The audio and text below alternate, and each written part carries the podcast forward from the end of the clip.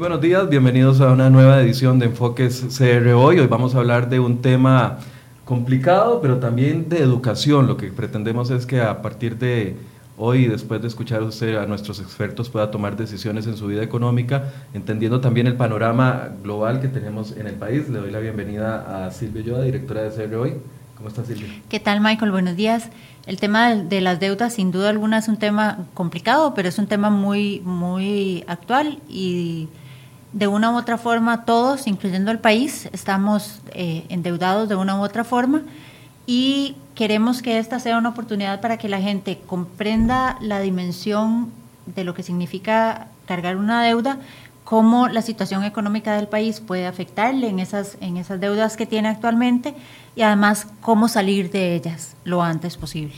Pero antes tenemos algunas informaciones que queremos invitarles a que visiten la página de CR Hoy Hoy abríamos con uno de los temas tal vez que también ha sido recurrente y es el tema de la reforma fiscal. Ayer fue un día complicado en la Asamblea Legislativa, no se pudo sesionar, entonces no se terminó de ver eh, las mociones que eh, están pendientes de analizar, Silvia.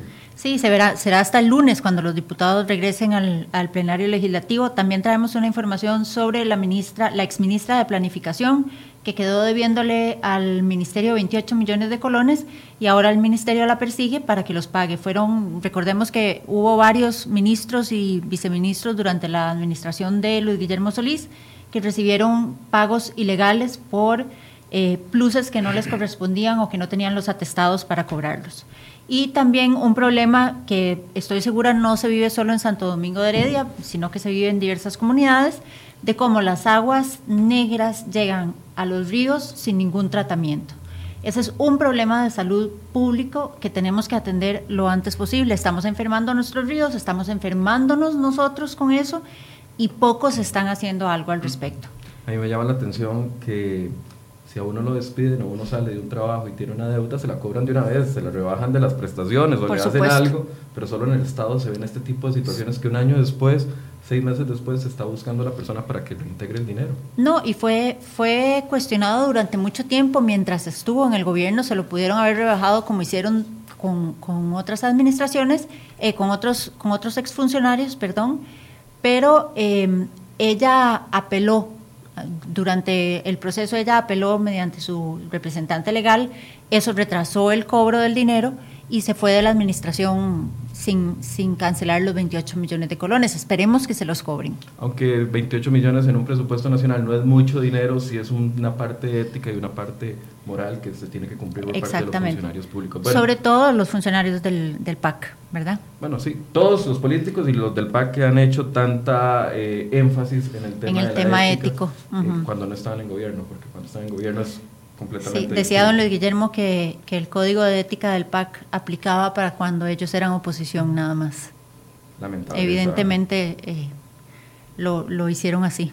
Bien, bueno, vamos a hablar del tema de finanzas y para eso nos acompaña don Ronulfo Jiménez de la Asociación Bancaria Costarricense y en pronto, en algunos minutos, también vamos a incorporar a otro invitado para hablar primero del panorama país y también eh, el panorama personal. Don Ronulfo, buenos días, gracias por acompañarnos. Buenos días, un gusto estar con ustedes. Muchas gracias. Tal vez empecemos con el tema del déficit fiscal y el tema de la situación que se discute a nivel país. ¿Ha, ha repercutido en los intereses que pagamos nosotros en nuestros créditos, don Ronulfo? Pues definitivamente el, el Ministerio de Hacienda, el país, el gobierno central tiene un déficit eh, que ya representa el 7% del Producto Interno Bruto, eh, y además lo hemos, hemos tenido alto ese déficit en los últimos 10 años. Hemos acumulado un nivel de deuda que ya ahora en este año representa la mitad del Producto Interno Bruto, o sea, el saldo de todas las deudas del gobierno central representa la mitad de la producción del país y entonces ya este, hemos tenido presión en tasas de interés porque en los últimos años lo estuvimos financiando este, con deuda externa. Y entonces no estábamos enterados del país que teníamos déficit, pues sí estábamos enterados, pero no veíamos los, los efectos de, del déficit. Pero ya el año pasado este, no tuvimos eh, acceso a los recursos externos y este año tampoco. Y entonces ya desde el año pasado hemos sentido los efectos del el déficit sobre tasas de interés que se manifiestan en, el impacto que tiene sobre las personas que toman deudas en el sistema eh, financiero local, se manifiesta en el mismo presupuesto de la República porque ya uno de los rubros de gasto que hace que aumente el gasto es el, pago de los intereses, ¿verdad? Eh, que se vuelve una parte importante y se nos hace una bola de nieve muy negativa porque más intereses aumenta el gasto y a su vez aumenta el, déficit. Y entonces eh, si no cortamos esa, esa, esa lógica de déficit e intereses podríamos tener una situación eh, más difícil. Y en los últimos meses Hacienda ya ha tenido problemas para ah, eh, eh, problemas ya de corto plazo para financiar el déficit. Me llama la atención que la, el testimonio que comentaba la persona que nos habló al inicio del programa refleja un poco también la situación del país, cómo se le salieron de, la, de, de las manos el vivir de aprestado para poder mantener un estilo de vida, que es básicamente lo que nos ha pasado. Claro, y es un poco de posponer decisiones. Eh, eh, es eh, a nivel de una persona, tiene que, tener una, una, disciplina de presupuesto, ¿ah? es decir, presupuestar sus gastos, sus ingresos, luego el, el, si se hace con exactitud o no, y luego si se cumple. Eh, en un estudio que hicimos en la Asociación Bancaria, investigamos a las personas en, una encuesta y lo que veíamos es que eh, los que hacen todo el proceso presupuestario, eh, digamos, que lo hagan, que lo hagan con exactitud y lo cumplan, es como una tercera parte de las personas mayores de, de 18 años. Quiere decir que hay como dos terceras partes de las personas que hacen este ejercicio o no lo hacen o lo hacen muy aproximado o lo hacen y luego no, no, no lo cumplen. ¿ah? Entonces ahí sí se, se, se, vuelve complejo y de punto de vista de país nos ha pasado algo, algo parecido. Hasta en los últimos años hemos tenido problemas de que eh, el presupuesto no ha reflejado bien la situación eh, financiera del, del gobierno y hemos venido posponiendo las decisiones ya por más de 10 años. Es, es mucho tiempo, el daño es eh, generalizado para no solo para el país como, como país, sino también afecta a los ciudadanos individualmente, ¿verdad?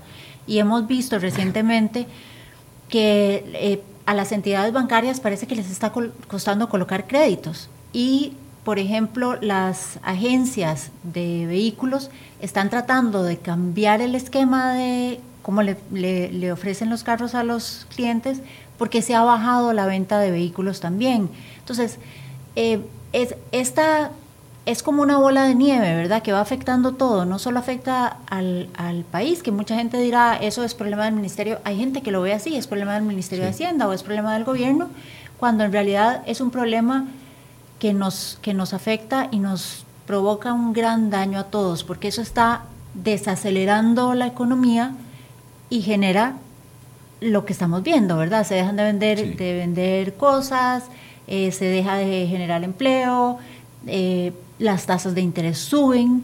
¿Eso cómo nos afecta a los ciudadanos individualmente? Y le agrego, don, don Ronulfo, a la pregunta de Silvia, también eh, el ambiente que se vive en el país, la incertidumbre con respecto al tema de la decisión fiscal que se tiene que tomar, si eso también genera nerviosismo, no solo en los inversionistas, sino también en los consumidores, que, que prevén o que toman más tiempo para tomar una decisión. Claro, uno, uno podría decir que el déficit es un problema financiero, ¿ah? que no me atañe a, mí, ¿ah? pero en la realidad sí nos atañe a todos, eh, porque hemos estado viendo los efectos, especialmente ahora que el déficit se está financiando con recursos locales, es que parte del ahorro o muy, una parte muy importante del ahorro se está yendo a financiar el gobierno, no a financiar la inversión y el gasto de, de, los ciudadanos. Entonces, ese proceso los economistas lo, llamo, lo llamamos estrujamiento financiero. Eh, y eso entonces lleva a que la economía crezca menos, ¿verdad?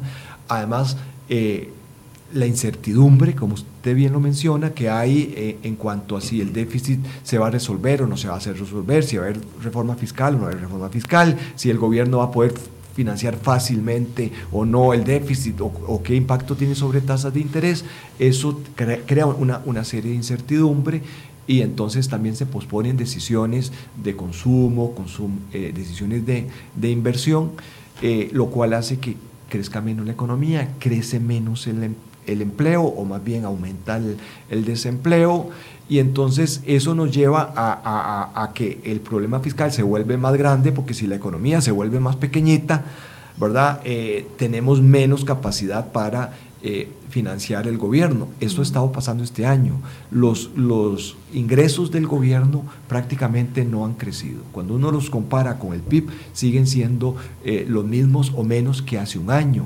Eh, y los gastos tienen unos elementos automáticos de aumento, ¿verdad? Y entonces, eso sí, digamos, el déficit fiscal, la conclusión es que nos afecta nos afecta desde el punto de vista de nuestra posibilidad de tener empleo o de mantener el empleo o de encontrar empleo si no lo tenemos, eh, afecta el crecimiento del ingreso. Cuando hablamos de la producción estamos hablando del ingreso, estamos también hablando de los salarios, estamos hablando de lo que gana un trabajador por cuenta propia que, eh, que ya no tiene tanta demanda.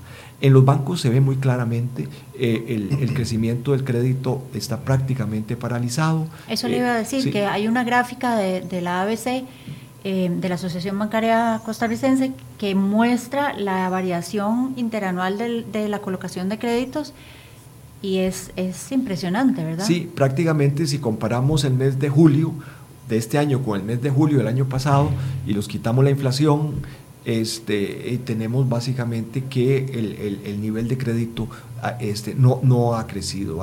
Y eso es uno de los reflejos, eh, eh, también uno de los, elementos que refleja una economía que está bastante paralizada eh, frente al problema fiscal. De los termómetros. Es uno de los termómetros. ¿ah? También cuando vemos la creación de empleo que mostró el INEC ahora en el segundo trimestre de este año y lo compara uno con el equivalente, vemos que se, eh, se creó empleo, pero es un empleo muy, muy precario. ¿ah?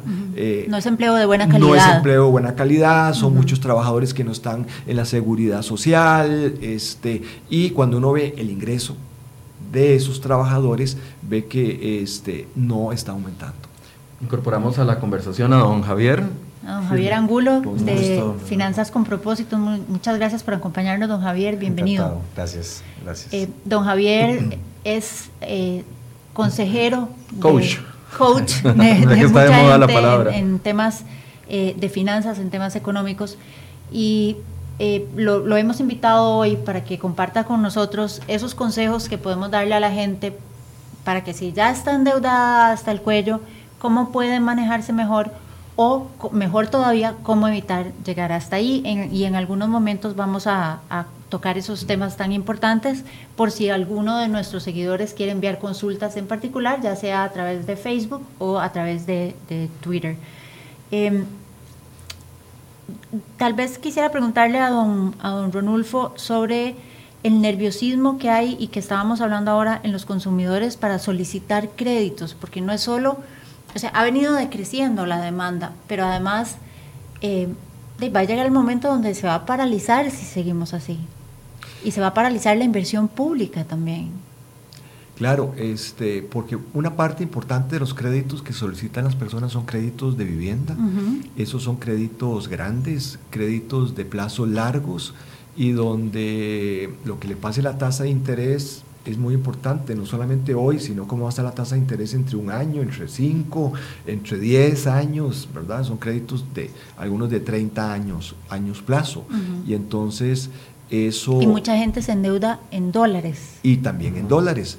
Ahí hay que hacer un ejercicio, a mí me parece que, hay un ejercicio que hay que empezar desde la parte presupuestaria de los, de los hogares, es decir, eh, examinar a conciencia cuáles son mis ingresos, este, ser realista en esos ingresos, también eh, examinar cuáles son mis, mis gastos y cuál es la posibilidad de, de pagar una cuota o unas cuotas de, préstamos, porque muchas veces las personas tienen varios préstamos.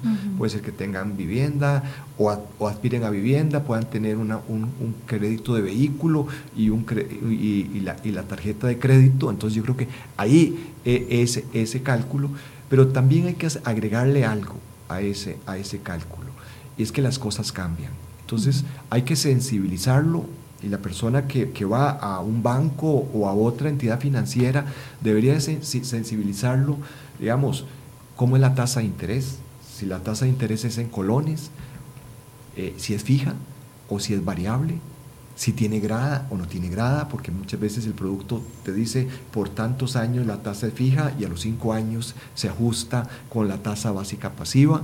Y entonces hacer el ejercicio de, estrés se llama en, los bancos y es qué pasa si la tasa de interés sube. ¿verdad? ¿Qué pasa si el tipo de ¿Cuánto aguanto? O, si el crédito es en dólares, ¿qué pasa si el tipo de cambio sube un 5, un 10 o un 15%? Entonces, ¿cuánto aguanto?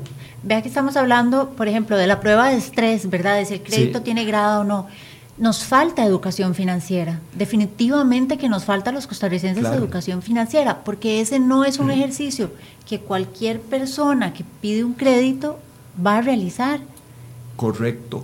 Y ahí, ahí faltan dos cosas. Por, por el lado de las personas, mayor educación financiera y es un esfuerzo que tenemos que hacer en, en el país de darle a las personas más y mejores instrumentos para este, desde cómo calcular una tasa de interés. Este, a veces los chicos llegan a la, universidad y, no saben cómo calcular una tasa de interés o cómo sacar un porcentaje, ¿verdad? Y estos son de los que van a la universidad. Entonces, ¿qué estará pasando en, en, el resto de, del país? Entonces, hay un esfuerzo este, que, que hay que hacer eh, hay que hacer también un esfuerzo desde el lado de las entidades financieras, que son muchas, porque podemos hablar de bancos, pero también hay cooperativas, hay mutuales, hay este, otros tipos de prestamistas informales, puede ser a través de una transacción comercial, que yo me endeudo, y todos estos, todo este grupo, hay que hacer un esfuerzo también para ayudarle al cliente. Yo creo que, que, hay que ser más amistosos con el cliente para poder sentarse y hacer ese ejercicio. Creo que a ambos les conviene, tanto al cliente como a la entidad financiera, de hacer ese ejercicio. Mire, si el tipo de cambio sube un 20% o un 15%, usted puede, usted aguanta, para decirlo en términos populares, aguanta pagar esa cuota ¿ah? para no tener sorpresas que puedan ser desagradables. Bueno, don Ronolfo nos hablaba de los termómetros que tiene la asociación bancaria para ir midiendo cómo va la situación. Ahora le quiero preguntar a don Javier, en su termómetro personal de la, de la vida diaria con las personas con las que usted se relaciona, ¿cómo ha visto este año? ¿Ha sentido un cambio en la economía de las personas? ¿Se comienza a sentir ya eh, problemas a la hora de deudas que ya traían, que venían bien manejadas y de repente con la situación que se está presentando y esa incertidumbre que estamos viendo en el país, ¿ha notado usted cambios, don Javier? Sí. Bienvenido, buenos días. Buenos días a don Rulfo, a Silvia y a ustedes. Este, bueno, hay varias cosas. Warren Buffett decía que cuando baja la marea se ve quien se está bañando desnudo. Era un, refrán que él tenía y tiene que ver con precisamente que cuando hay eh, eh, variaciones en la economía que, que genere, por ejemplo, desempleo, que generen una baja en los ingresos, que generen una baja en las horas extra de las personas que están extriando, una baja en las comisiones de ventas, hablamos ahora de los vehículos, etcétera. Entonces, precisamente hace que la persona que no venía con una administración de sus finanzas personales eh, saludable, su situación empeore, ¿verdad? Entonces, he, encontrado personas, por ejemplo, que, que, venían con tal vez decisiones arriesgadas en sus finanzas personales. A ver, hay muchas personas que quieren, por ejemplo, emprender negocios. El emprender un negocio, he encontrado muchas personas que han, que han, con una muy buena intención de emprender su propio negocio, a veces ya trabajadores estables, que tienen un trabajo estable, pero quieren ponerse un gimnasio, quieren ponerse un, ¿verdad? una generación extra. Sin embargo, no hacen eh, eh, un análisis como el que decía don Ronulfo eh, de qué pasaría si este negocio no funciona. Entonces van y comprometen su salario que ya tienen, un trabajo estable, para empezar un negocio. Digamos, voy a ponerme un gimnasio. Pero ¿qué pasa? Si el gimnasio no funciona, le pone en estrés sus finanzas personales porque empezó a hacer una mezcla. No buscó que el gimnasio fuera autosostenible por sí mismo. Entonces he encontrado personas, por ejemplo, que están eh, iniciando proyectos con muy buenas intenciones, pero sin haber hecho los análisis de viabilidad eh, realistas, que les permita asegurarse que eso realmente va a funcionar. Eso les lleva normalmente a que entonces comprometen sus finanzas personales, afecta a la entidad financiera porque entonces tiene que estarles cobrando, etc. Entonces genera como un efecto, un círculo vicioso que se va generando. Está el otro grupo de personas que han sido afectadas porque en la empresa eh, hubo una reducción de personal. Entonces estas personas ¿Qué pasa? Si no tenían seguro de su, de desempleo. de desempleo, ¿verdad? Entonces ven afectadas sus finanzas personales también, porque el seguro de desempleo, digamos, en el caso de alguien le cubre 11 meses nada más. Entonces, después de 11 meses, ¿qué va a pasar si, si se me extiende mi periodo de, de desempleo? Estas personas, por ejemplo, lo que están haciendo es tratando de hacer readecuaciones de deuda, ¿verdad? que es lo que estábamos hablando, y ahora los bancos están ofreciendo mucho, mucha posibilidad. Claro, nuestro sistema a veces es muy restringido, ¿verdad? Porque, por ejemplo, encuentro personas que me dicen, es que el banco me dice que tengo que estar al día en la tarjeta de crédito para que me presten, pero precisamente estoy pidiendo plata para ponerme al día. ¿Me explico? Entonces, o, tal vez sus, su calificación en su jefe es negativa, digámoslo así, para el sistema, es de riesgo, entonces también no le prestan. Entonces, vemos como una situación complicada para las personas que lo que están haciendo es, muchos de ellos, como bien decía don Runulfo, trasladándose a la informalidad, viendo cómo genera. Incluso tenemos profesionales ahorita que están generando ingresos a nivel informal. Muchos en Uber, incluso. Exactamente. ¿Por qué? Porque no tienen, entonces tienen que hacer algo para ver cómo llevan el pan, el arroz y los frijoles a la casa. Por supuesto. Ahora, entonces, perdón, para insistir ahí, eh, endeudarse para eh, empezar un emprendimiento no es buena idea o cómo tiene que uno planteárselo. Es buena idea siempre y cuando tenga eh, los estudios y la planificación adecuada. ¿Me explico? Se ha, se ha, hecho la, la viabilidad, eh, se ha hecho, si se ha asesorado un poco. Ahora en Costa Rica hay mucho, vea, la Universidad de Costa Rica tiene un programa en la Facultad de Ciencias Económicas para mujeres que les ayuda y les capacita a desarrollar su plan de negocio. Y luego les hace una feria, etcétera, para que ellas se aseguren que tienen claro quiénes son los clientes, que tienen claro cómo van a ponerle el precio al producto, que tienen claro cuál es el mercado que van a atender, que tienen claro dónde va a salir su financiamiento y que van a poder sostener el negocio y que tienen capacidad de manejarlo hay muchas opciones. Eh, el riesgo está cuando nosotros, porque también me ha tocado hablar mucho con pymes, empezamos un negocio simplemente por una inspiración, pero sin una, digamos, una valoración. Entonces yo tengo que hacer una valoración y para eso ahora casi todos los bancos tienen un departamento de pymes que te dan una asesoría técnica para verificar que su negocio realmente va a ser viable, porque al banco tampoco le conviene prestarte dinero si tu negocio no va a funcionar. Entonces, ese tipo de cosas son las que hay que tener cuidado. Se puede emprender, pero tomando en cuenta eh, los riesgos que pueda tener y sobre todo cuidando lo que yo llamo los supuestos. Porque muchas veces eh, uno de los grandes errores a la hora de asumir una deuda o emprender un proyecto es, son los supuestos, y el mismo gobierno le pasa. Vamos a hacerlo con el supuesto de que la calificación va a mejorar y que vamos a recordar que va a pasar el plan fiscal. Que los canjes se van a dar. más peligrosos cuando los supuestos son muy positivos, casi que irreales, ¿verdad? Exacto. En, en medio de una situación poco, poco halagüeña. Y si lo vemos, digamos, a micro, a nivel de, de, la persona, pues es que yo supongo que con la plata que me va a llegar y con que con el aguinaldo yo voy a pagar y mi suegro me dice que me va a prestar y o sea, puros supuestos. Y a veces pasa lo mismo a nivel del Estado y a nivel personal. Entonces, hágase todas las preguntas a la hora de tener supuesto. ¿Qué pasa si esto que yo supongo no se cumple? Un análisis de qué pasaría si no se cumple. Ahora, si yo veo que la probabilidad de que eso no se cumpla, tengo que meterle actividades para que se cumplan.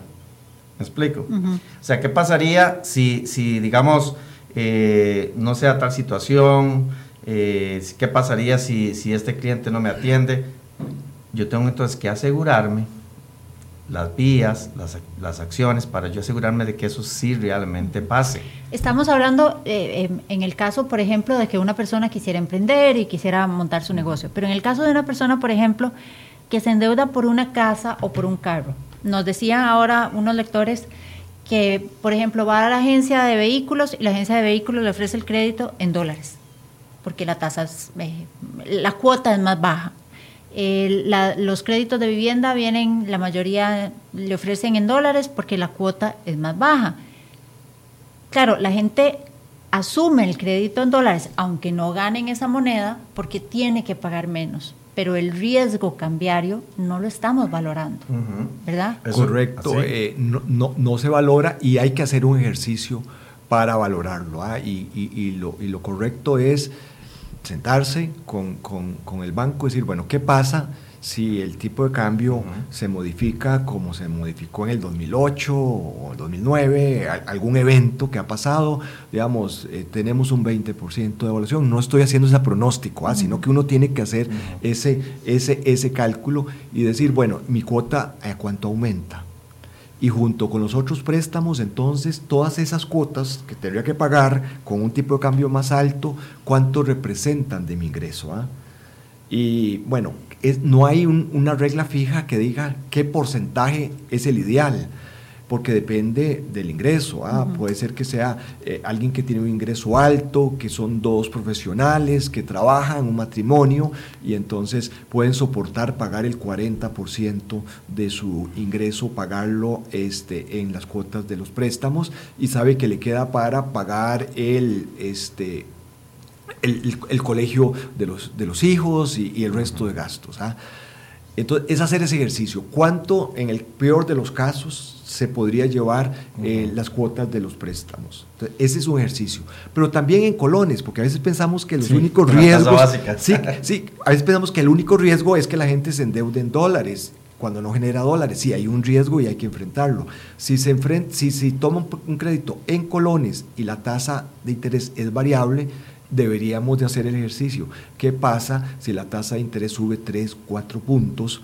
¿A cuánto se va la cuota?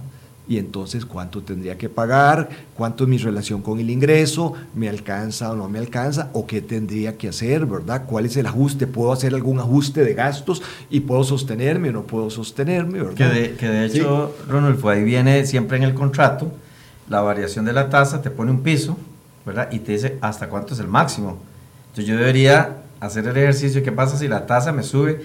Y hubo un año, creo que subió, la tasa básica pasiva subió a 14, fue que estuve en algún momento. Estuvo como en 11. En 11. Hace, hace unos años. Hace unos años, o sea, y claro, si la tasa es tasa básica pasiva más 2 puntos, más 3 puntos, más 4 puntos, me acuerdo que en esa ocasión hubo, yo tuve casos de personas que pagaban 125 mil colones de cuota de un crédito de vivienda y con esa variación de grada más la variación de la tasa básica pasiva, llegó a pagar 350 mil colones del préstamo en colones. Más del doble. Claro, y ese ejercicio hay, hay, que hacerlo, no, no, solamente cuando la persona se endeuda, sino en, el, en todo momento. Debería estar en ese ejercicio de qué pasa eh, y cómo se mueve la parte del ingreso que tiene que destinar a gastos, especialmente para, para ver si puede, cuál es su capacidad de endeudamiento puede ser que ya esté muy cerca del tope y entonces, eh, entonces tiene que tener, ¿verdad? Ya, ya no se puede cambiar el carro o, ¿cómo se llama? No se pueden asumir otras deudas. Y también los gastos asociados.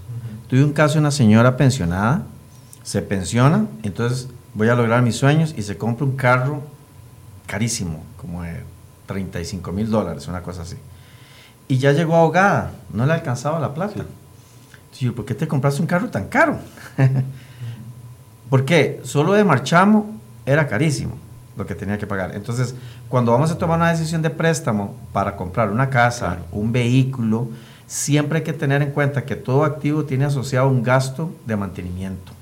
O sea, en un vehículo tenés gasto de mantenimiento, tenés gasto de seguro, seguro marchamo. marchamo. Entonces, puedo yo no solo comprarme el carro, sino yo podré yo cubrir Mantener ese... Mantener e, ese... Porque aquí hay un tema interesante que es lo que más golpea en estas etapas o cuando empieza a estrujarse, digamos, la economía, es el estilo de vida. O sea, personas que vienen acostumbradas a un estilo de vida, a ir a ciertos restaurantes, a hacer cierta cantidad de viajes, a tener los hijos en cierto colegio, tiene que empezar a hacer, que esos son los efectos que a veces tiene en cadena, ¿verdad? Una situación económica yo tengo que revisar mi estilo de vida. ¿Yo qué recomiendo en estos momentos? Tengo un estilo de vida austero, que aunque pueda gastar más, gaste menos, que tenga una reserva, por lo que pueda pasar. ¿Me explico? Entonces, si yo no tengo un estilo de vida austero ahorita, es, preferible ver mejor el largo plazo que el corto plazo. Quiero preguntarles algo desde la perspectiva de cada uno. y ¿cuál debería ser el mayor porcentaje de endeudamiento en donde no esté en riesgo, en riesgo mi, economía al que debo llegar en cuotas de préstamos, sumando todos? Yo sé que a nivel bancario andan entre 40 y 45%, le dicen a uno, ya usted está eh, de su salario. Si usted ya tiene endeudado el 40-45, ya está en riesgo. ¿Cuál, es ese medidor que la gente pueda decir, yo gano 100 mil y ya pago 50 mil de cuota, ¿estoy en riesgo o no? ¿Cuál, cuál es ese medidor? Si me lo permite, don Ronulfo, yo lo pongo de esta forma. Si usted está endeudado un 25% de su salario neto, o sea, no el bruto, o sea, agarre su salario, quítele cargas sociales, quítele impuesto de la renta, si tiene impuesto de la renta, se lo quitas, porque eso es realmente lo que usted, con lo que usted cuenta, no puedes contar con otra cosa. Si, si de ese salario usted está comprometido un 25%, es decir, gano 100 neto y pago 25 por mes, quiere decir que yo tengo que trabajar una semana para pagar deudas y me quedan el, los otros tres semanas para el resto de los gastos. Si yo estoy endeudado un 50% de mi, de, mi ingreso, quiere decir que yo tengo que trabajar dos semanas solo para pagar deudas. Y las otras dos semanas para ahorrar, divertirme, disfrutar, etc. Si yo estoy endeudado un 75% de mi ingreso, que hay casos, quiere decir que usted está trabajando tres semanas solo para pagar deudas. Entonces usted tiene que ver hasta dónde usted quiere tener su vida estresada. Si quiere vivir para, para pagar deudas, ¿verdad? O quiere usted tener una vida holgada. Entonces ahí, yo por ejemplo, normalmente yo recomiendo un 35%, pero como dice don Ronulfo, a veces si la persona gana mucho, pues puede hacer que 35% y ahí le sobra. Lo otro que tiene que tener cuidado es cuando comprometen el salario de las dos, si son una pareja.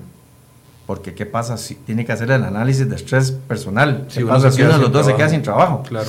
Yo tuve un caso de una pareja, una de ellas trabajaba en un banco y el otro trabajaba en una empresa transnacional por nueve años, ella como por 15 años, se queda ella sin trabajo y a los seis meses se queda sin trabajo. O sea, la probabilidad de que eso pase es muy baja. Pero ¿qué pasa? La casa que habían comprado era con el salario de los dos. Entonces uno no lo podía sostener. Él eh, no era sostenible. Entonces yo tengo que hacer el análisis. ¿Qué pasaría si uno de los dos se queda sin trabajo? 35% recomiendo. Yo recomiendo más o menos normalmente 35. Sí. Razonable. Ahora, si es con vivienda, puede llegar al 40, dependiendo del caso. Exacto. Ah, yo, creo que, que, un nivel de cercano al 30 para ciertos niveles de ingreso que, digamos, estamos hablando de dos, tres, cuatro salarios mínimos, es algo que ya debería de pararse ahí. Ah. Puede ser alguien que Un millón aproximadamente. Sí, más o menos. Ahora, si hay, si hay algún, alguna familia que tiene un ingreso de 4 o 5 millones, es, es diferente. Ahí puede, puede ser que, que puede llegar al 45 o, o el 50% pero yo creo que siempre hay que tener las alarmas, ¿verdad? Porque uno el futuro no lo conoce totalmente. ¿ah? Puede ser que, se, que, sea un trabajador muy estable y se quede sin trabajo, ¿verdad? Entonces siempre hay que tener eh, e, es, ese cuidado. Y un tema que creo que es importante eh, eh, es que cuando se tenga algún problema, y no se puede hacer frente a las deudas, lo primero que hay que hacer es recurrir a las entidades financieras. Eso le iba a preguntar, eh, porque eh, eso es cuando ya se presenta el, el, lío, ¿ah? lo peor que puede hacer es esconderse. esconderse ¿ah? Mucha gente que nos está viendo puede estar contando y dice, yo, yo gano 100 mil, pero por cada 100 mil tengo comprometido el 80% y ya se preocupó. ¿Qué debe hacer? Bueno, Esa es la pregunta. Bueno, ya si tiene comprometido el 80%, bueno, habrá que ver cómo lo está haciendo, ¿ah? porque, digamos, este, ya, ya me cuesta sí, está creer, con el 20% de salario. Eh, tendría que tener un ingreso muy alto para poder vivir con, con, con el 20%. Pero yo creo que este, las personas que, que, tengan problemas es acercarse a la entidad financiera y ser claros con su y ser claro y los bancos tienen mecanismos para entender, de, arreglos, de, de entender, puede ser un muy buen cliente ¿verdad? Tiene un excelente eh, historial crediticio y, y, se puede, y, el banco le puede ayudar. Aquí eh, tenemos varios temas también que arreglar a nivel de políticas públicas. Eh, el país no tiene una central en la cual, una, una, una base de datos donde se pueda ver todo el nivel de endeudamiento de las personas. La SUGEF tiene una, como en Estados Unidos, como una, digamos, este, sí, en los otros países hay. En Costa Rica la SUGEP tiene una y esa únicamente incluye el sistema financiero formal. Entonces, cuando... Quedan por fuera los almacenes que financian... Los almacenes, los prestamistas.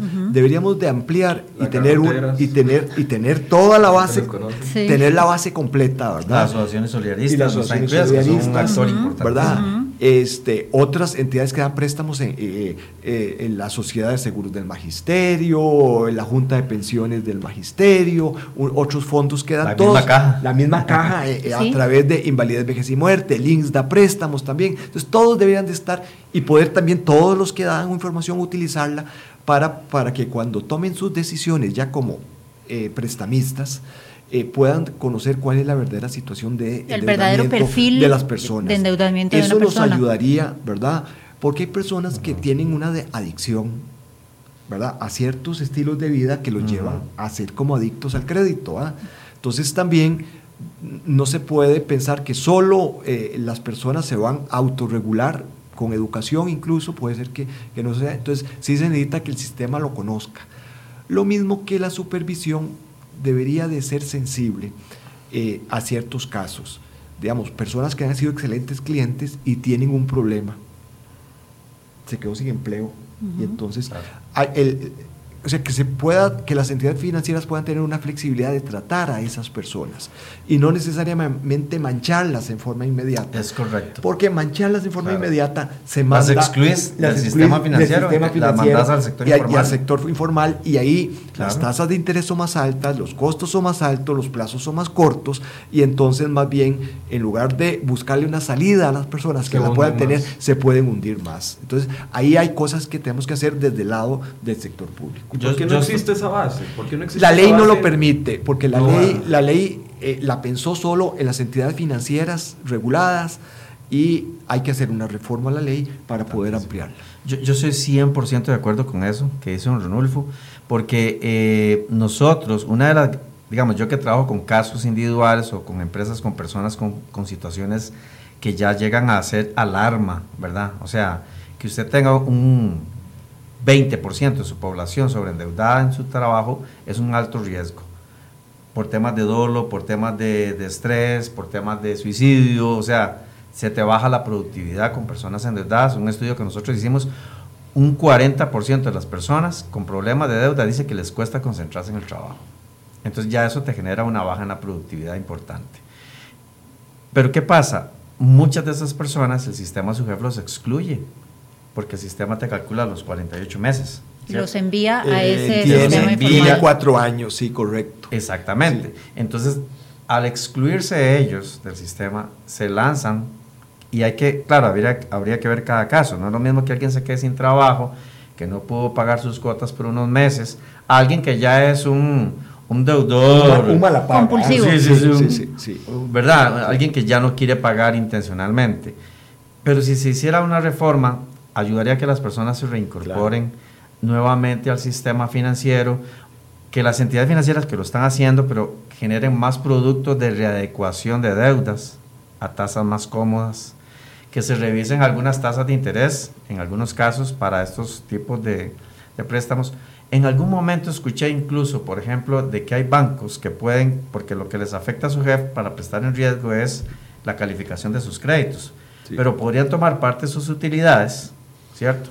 Que un porcentaje de eso que tenga un, fondo social que vaya dirigido a ciertos, ciertos proyectos o ciertas ayudas de ciertas personas. Me explico, que, que, les pueda, digamos, ayudar, por ejemplo, a muchas pymes, que sabemos que la tasa de mortalidad es muy alta. Es altísima. Entonces, un fondo social de las utilidades va a ir dirigido a financiar pymes que sabemos que tienen una tasa de mortalidad alta y creo que eso no entra calificado en la, en la, parte de su jefe. Sí, hay que, hay que pensar de que digamos, es como dar una segunda oportunidad. También a veces ocurre personas jóvenes eh, que obtienen un producto financiero, no lo atienden bien por falta de experiencia, por falta de conocimiento. Lo veíamos en el testimonio claro. inicial. bueno, y puede quedar manchado por, por, por, por, cuatro años. Entonces ahí también hay que, hay, hay que pensar en, en, en eso. Es decir, eso, cómo hacer sensible a la regulación financiera, este, que rige a las entidades financieras formales, cómo hacerla sensible para que esos casos este, puedan tener una buena salida. No se trata de premiar a, las personas que hacen malas cosas por, mala intención, que ya pidieron un préstamo con la intención de no pagarlo. Yo creo que hay que hacer la separación de esos casos. Esos sí deberían de salir del sistema.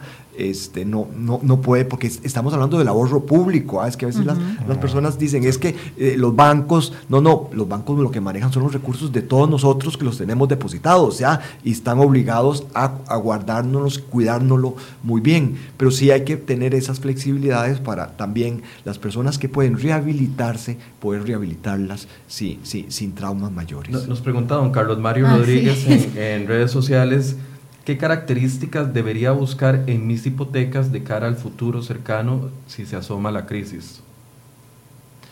Eh, bueno, si ya las tiene, eh, va, a ser difícil, pero bueno, de las características que él debería de examinar es, bueno, qué plazo le queda, cuál es la tasa de interés y cuáles son los, no, no solamente cuál es la que dice eh, el último pago, ¿ah? sino cuál es la, la, tasa de interés, a qué está referenciada, si es en colones, está referenciada la tasa básica o no, este, si tiene grada no tiene grada, porque a veces los créditos al principio son más baratos y luego después de cierto plazo sube la tasa este, o se ajusta, y si es en dólares, ¿verdad? Entonces ver todas esas condiciones y pensar, o sea, ponerse un poquito pesimista un día, tal vez, ¿verdad? Eh, y decir, bueno, en estos días es fácil. ¿Qué pasaría en el peor escenario? Sí, eh, en un escenario adverso, ¿qué pasa? ¿Verdad? Y pensar qué podría ser él, ah, si tiene posibilidades de ajuste. pegarle una revisadita a todos los contratos que hemos firmado y, ver todas las condiciones que, y, que y, sentarse y ver esas condiciones. También, si alguien tiene, digamos, alguna disputa con una entidad financiera, eh, la asociación bancaria tiene una oficina que se llama la Oficina del Consumidor Financiero, que está en las redes, pueden buscarla como Oficina del Consumidor Financiero. Y si tienen eh, dudas, o, eh, porque sirve como de enlace con los bancos para, digamos, si tienen alguna disputa, duda de, contratos, este, ahí también le, pueden ayudar. Es como un canal para llegar a los bancos, pero también los bancos mismos tienen esos, esos servicios. Yo, quería traer, traer un punto, tal vez se sale un toquecito del tema, pero es el tema del acoso. Yo he visto desde, desde la perspectiva de los clientes el acoso que ellos perciben de entidades financieras que le cobran y los llaman no solo, eh, no solo para cobrar, sino también para ofrecer productos. Sí, exacto. Conversando con, con Cintia Zapata del Ministerio de Economía, eh, hay una página en el Ministerio de Economía donde usted entra y puede poner esa denuncia. Porque en Estados Unidos sí está muy regulado lo que es eh, el sistema del acoso. De hecho, usted no puede llamar a una persona que sea un familiar o hay empresas que tienen políticas, las empresas de cobro en Estados Unidos tienen políticas de ética que te dicen no te pueden llamar más de una vez no puedes llamar a un familiar, no puedes llamar al jefe, que en Costa Rica eso sí se está dando. Yo pienso que ahí también hay que, hay que revisar el tema del acoso porque eso genera no solo estrés y eso hace que la persona se esconda. Después, entonces ahí yo creo que también hay, hay, que trabajar en esa área del acoso. Ese punto es muy importante. En la asociación bancaria creemos que, que debe darse una regla para evitar el acoso, tanto en el cobro de los préstamos, para que tengan reglas, horarios, eh, que tiene que ser con las personas que asumieron la deuda o los fiadores, no involucrar todo el núcleo familiar, hasta la suegra, ¿verdad? No debería de, involucrarse, ¿verdad? Este, y eh, también este, debe, debe existir límites al, al, ofrecimiento de productos, es decir, que, que, no debe existir acoso en la parte eh, comercial. en otros países existe la posibilidad de que alguien que no quiere recibir ofrecimientos de productos puede ir y, inscribe su teléfono en una base de datos y entonces no le van a hacer ofrecimientos de, productos eh, a, su, a su teléfono o a su correo o a lo que establezca. Yo quería eh, plantear algo. El nuevo presidente del Banco Central la semana pasada decía que si el tipo de cambio tiene que fluctuar, va a fluctuar, no como estuvimos en los últimos cuatro años con don Olivier, que era eh, un fan del tipo de cambio estable ese aviso, yo lo veo como un aviso que nos hace el Banco Central en cuanto a su política de cambio eh, de tipo cambiario nos puede afectar. Deberíamos de estarnos preparando de, de, una u otra forma, tanto los deudores en dólares como los que no son deudores en dólares. Definitivamente, eh, porque hemos tenido un tipo de cambio muy estable Y cuando el tipo de cambio es muy estable, incentiva que nos endeudemos en dólares porque, porque no percibimos el riesgo cambiario. ¿ah? Porque si el tipo de cambio no, no se ha modificado mucho en los últimos 20, 30 o 24 meses, pensamos que el tipo de cambio no se va a mover, porque muchas veces creamos nuestras expectativas en función de lo que ha pasado en los últimos días. En el supuesto de que se va a mantener. Y que el futuro, el futuro exacto, que, que, que, el futuro va a ser una réplica del pasado. ¿ah? Y entonces eso lleva a, a, confiarse demasiado. Yo creo que ahora el Banco Central va a ir en una política donde el tipo de cambio va a fluctuar más. Y entonces vamos, vamos a ser más conscientes del riesgo cambiario y si ya no lo anunciaron, deberíamos de, de, de, de estar ya más preparados, especialmente si tenemos deudas en dólares y ganamos en colones. ¿Deberían ir las personas a colonizar esas deudas? A, hacer, a tratar de colonizarlas. Ah, depende de, de, cómo los afecte, ah, porque puede sí. ser que, que el puede tamaño... ser que se le, se le, suba su nivel de endeudamiento sí, sí. al pasarla. Claro, puede ser que sea más caro, pasarse a colones, o incluso puede ser que lo que representa su cuota del ingreso es tan poquito que digan, yo, yo tengo margen, ¿verdad? Uh -huh. Pero si estoy muy cerca de los límites de que me ponen problema, yo creo que ahí tal vez ahí podría ser una buena idea de colonizarse. Entonces, ahí, ahí, es, es, es, sentarse con su banco a discutir la sí. situación y ver cuál es la posibilidad de hacer el traslado. Pero a la gente le da horror sentarse con el ejecutivo bancario, ¿verdad? Vea, el, es, hubo, es hubo, parte de la educación claro, que tenemos que darle a la gente. Pero hace, hace unos cinco años se dio y las mismas entidades financieras están alertas a eso donde, por ejemplo, yo recuerdo, creo que era el Banco Costa Rica, te la pasaba automáticamente, no tenías que hacer todo el trámite. Sí. Pasaron un, una aprobación ahí y pasaba su deuda de dólares, la pasaba de una vez a colones. Uh -huh. O sea, las mismas entidades financieras tendrán sus mecanismos y sus productos para, para cuando vean que es sí. oportuno, claro. si ya el dólar empieza a subir mucho, pues uh -huh. ellos claro. tomarán sus medidas de sus claro. productos y lo hacen súper ágil, ¿verdad? Claro. Eso, eso hay, lo que hay que estar es atento a claro. eso. La primera instancia es ir a su entidad financiera donde tiene uh -huh. el préstamo, pero también existen otras donde podría pasar el préstamo de una institución a otra. Puede ser que tenga algún Correcto. costo, hay que revisar las cláusulas del contrato, si hay eh, costos de prepago o algo de este estilo, pero entonces también es pensar en, en, otras instituciones financieras si la institución en la cual está no le hace el servicio. Para precisar algo, eh, usted decía 20% más o menos para los que tenemos préstamos, estoy preocupadísimo, ¿no? tenemos créditos en dólares. Eh, a mí siempre yo, me, han dicho, yo, me han dicho que el, lo máximo o el techo que podría llegar sí. el dólar es a 600, entonces uno hace sus cálculos. Su análisis de estrés. En 600, sí, pero si yo le saco el 20% a 562, debo más bien calcularlo en, 500, en 650, más o menos. Bueno, no, no, yo, o, yo, o ¿qué, yo tan, ¿qué tan o sea, pesimista hay que ser? No, no, yo creo que este, tal vez 20% es muy exagerado, pero 10% podría ser. O sea, puedo calcular puede si el tipo ayudar, de cambio llegara a 600. Exacto, ah, y, y uh -huh. exacto. Entonces usted puede decir, ¿qué, qué le pasa a, a, mi cuota? ¿Cómo, cómo se afecta? Eh, y tampoco hay que hacer un estrés tan grande que no vaya uno a, no vaya a dormir, se mueve ¿verdad? Sí, sí, sí, sí, verdad este pero pero sí sí sí es algo a, a, lo cual uno tiene que estar sensible o, o tener claro cuál es el hasta cuándo llegaría el tipo a, a, qué a qué tipo de cambio llegue este, cuando uno pues, se pone en problemas. Entonces, tener claro a qué nivel es donde uno se complica. Y viéndolo desde el lado positivo también, hay personas que no están muy endeudadas. Entonces, estos análisis le ayudan a tomar buenas decisiones de endeudamiento. Entonces, quieres comprarte una casa y estás apenas endeudado un 10%, ¿hasta cuánto más me puedo endeudar? Bueno, si me compro esta casa, quedo con el 50%. Sí. Si me compro esta otra, quedo con el 40%. Si voy con esta entidad financiera, quedo con el 35%. Entonces, tenés que hacer esos cálculos a la hora de tomar la decisión, unido a si la tasa va a variar y si es en dólares, a que el dólar pueda variar. No hemos hablado del endeudamiento en tarjeta de crédito. Hay algunos datos que uh -huh. tenemos ahí, uh -huh. Silvia. Uh -huh. Vamos a pedirle a nuestro compañero Federico que los eh, ponga. Veíamos el último estudio de la, del Ministerio de Economía que hablaba de una cifra de 1.2 billones en tarjetas de crédito. ¿Cómo analizan ustedes esa cifra? Eh, ahí también hay que, hay que pensar de que eh, se le pone mucha atención a las deudas de tarjeta de crédito y hay que hacerlo, yo creo que es, es, es, es correcto, pero hay que pensar que las, las, deudas de tarjeta de crédito no son las mayoritarias. Puede ser que, que sean más urgentes en algunos casos porque son de corto plazo. ¿ah? Este, y las tasas un poquito más altas. Pero, y las tasas son más altas. Eh, pero en el sistema financiero formal, los saldos de crédito por tarjeta representan el 11% del total de las deudas de las personas. ¿ah? Entonces yo creo que hay que ponerla en ese contexto. O sea que cuando nos preocupamos de sobreendeudamiento, ese es un elemento, pero hay que tener presente que no es el único elemento.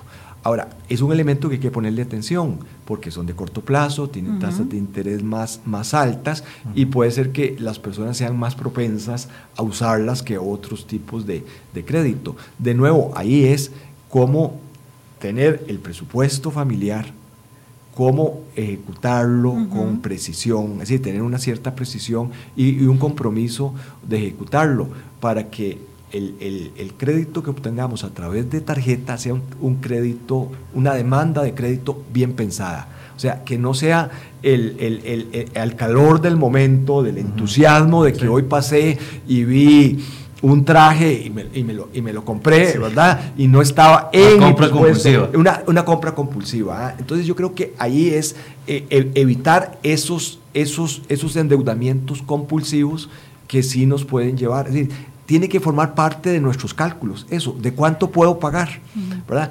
Este, no solamente si se tiene crédito de vivienda y crédito de, vehículo, este, es agregar eso. Y más, si se tiene esos otros, otros créditos, hay que tener más cuidado. O sea, porque muchas veces el síndrome de la persona sobreendeudada es que tiene varios deudas ¿ah? y la tarjeta es uno más y tal vez es por donde revienta la situación, pero es, digamos, una, es parte de un síndrome. Y, es el que más se le, se le ataca. Eh, hace poco tenía un caso de una persona que llegó a deber 70 millones en tarjetas de crédito, pero volvemos a lo mismo, era un tema de estilo de vida. Otro caso una señora hace unos años que era 30 millones, pero es cómo usaba la tarjeta, mal utilizada. Tenía varias tarjetas, entonces sacaba efectivo de una tarjeta para pagar la otra. Claro. Entonces se le fue haciendo una espiral descendente enorme. También las personas tienen que entender que las tarjetas se deben usar como medio de pago y no como medio de financiamiento. O sea, entre más probabilidad tenga de pagarla de contado al corte, no va a tener ningún problema, goza de los beneficios, los puntos, los descuentos. Si se financia con la tarjeta de crédito, tiene que meterlo en su presupuesto, pagar más del mínimo, saber que si se atrasa le van a cobrar una comisión extra. Eh, y si está ya muy sobreendeudado con tarjetas de crédito, tal vez puede moverlas a un préstamo personal o algo así que la tasa pasa de un 40%, puede pasar a un 25%, o que otra tarjeta de crédito le compre el saldo. ¿Me explico? Es decir, para que baje su nivel de compromiso en ese momento.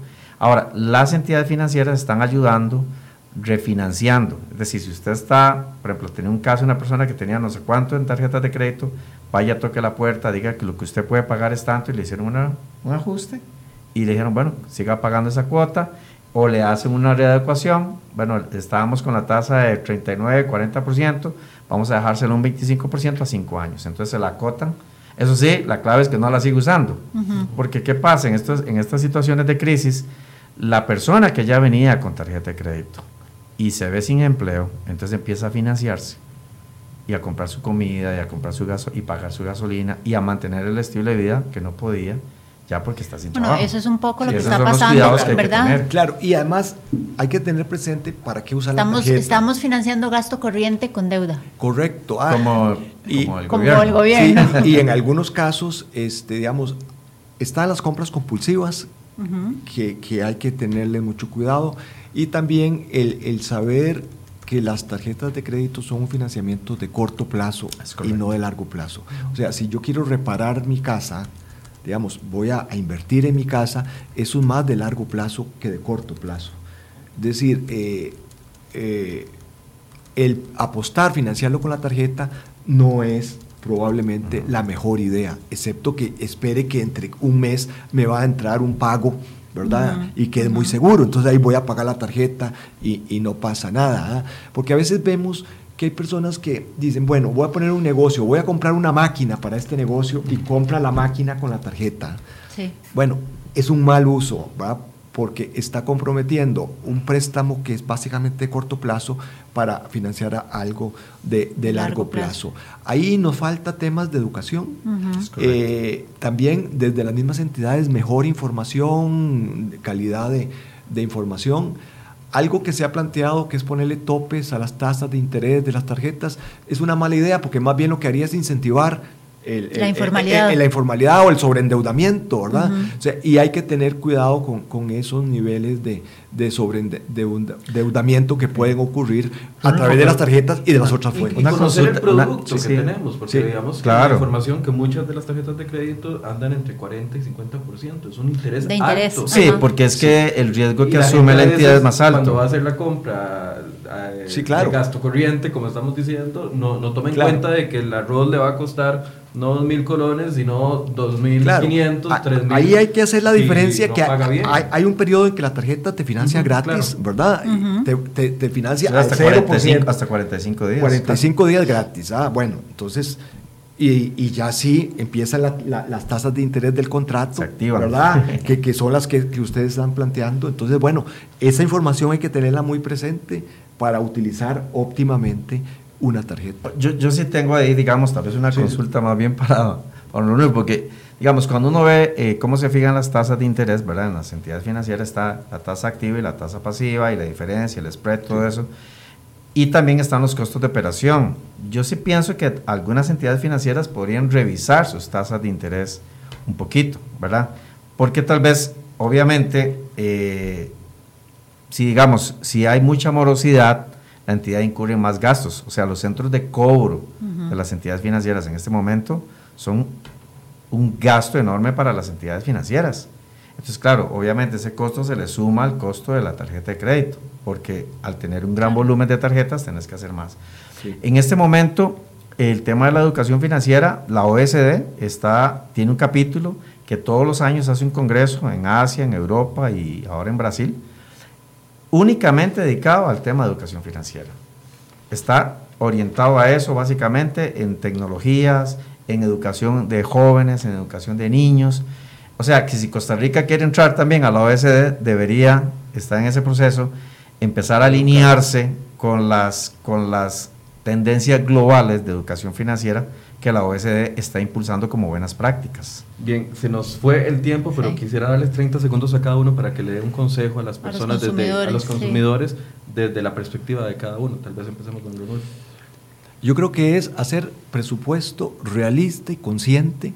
Aunque duela. Desde, aunque duela, ah, y hay que hacerlo eh, en forma eh, sin excesos de optimismo. Ah, y no como Don Helio Fallas. No, como Don Helio Fallas ocultando cosas por el ¿verdad? Ni cosas por el estilo. Tiene que ser muy realista, eh, con exactitud y además con un compromiso de ejecución. Yo creo que ahí está la base para poder tomar buenas decisiones de endeudamiento, porque si no van a ser malas decisiones. Don Javier, 30 segundos, eh, por favor. Estilo de vida, revisa su estilo de vida, tener calma, ¿verdad? Siempre hay una salida a todos los problemas. Eh, ser mesurado, hacer todas las preguntas que tenga que hacer antes de tomar una decisión financiera con las personas especializadas en las, en las entidades financieras y está en la oficina del consumidor financiero también. Eh, acercarse a buscar ayuda si está pasando alguna situación crítica y tener ahorros en este momento. Tener ahorros, lo que pueda ahorrar, téngalo ahí, tranquilo. Y si viene alguna, algún cambio, buscar la ayuda en las entidades financieras, que ahorita casi todas las entidades financieras tienen programas de educación financiera. Entonces, buscar esa ayuda, tiene departamentos de consolidación de deudas y a, las asociaciones solidaristas también están haciendo programas muy, muy buenos de ayuda.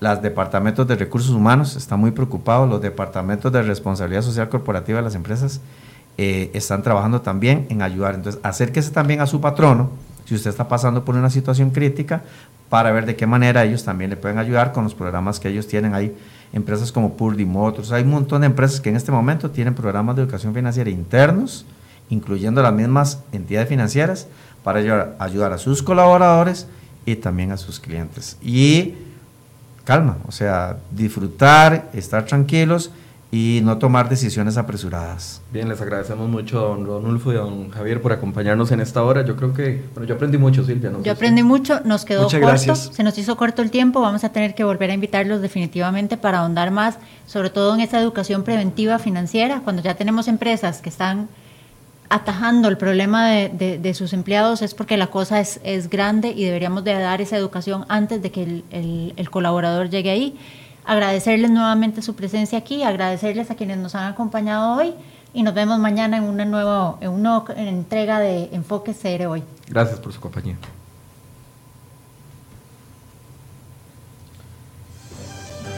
Gusto, gusto. Es, que, no sé si se.